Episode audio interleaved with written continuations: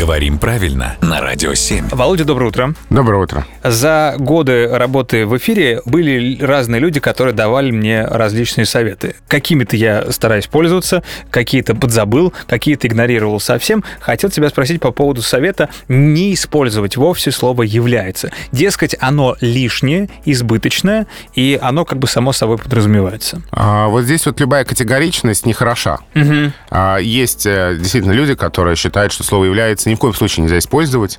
Вот эта присказка «являются только черти». И что везде всегда его надо вымарывать. То есть просто сформулировать короче. Да, но на самом деле нет. На самом деле есть ситуации, где слово «является» будет уместным.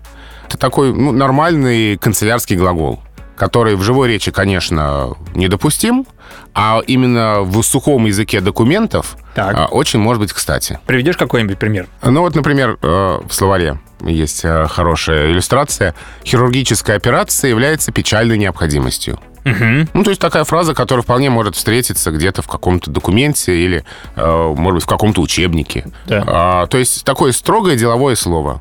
В живой речи, конечно, я себе не скажу, я являюсь э, главным редактором портала Грамотру. Нет, это, конечно, перебор.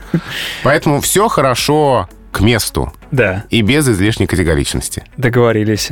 Так я и передам кому-нибудь, если вспомню, кто мне этот совет давал в свое Хорошо. время. Спасибо большое.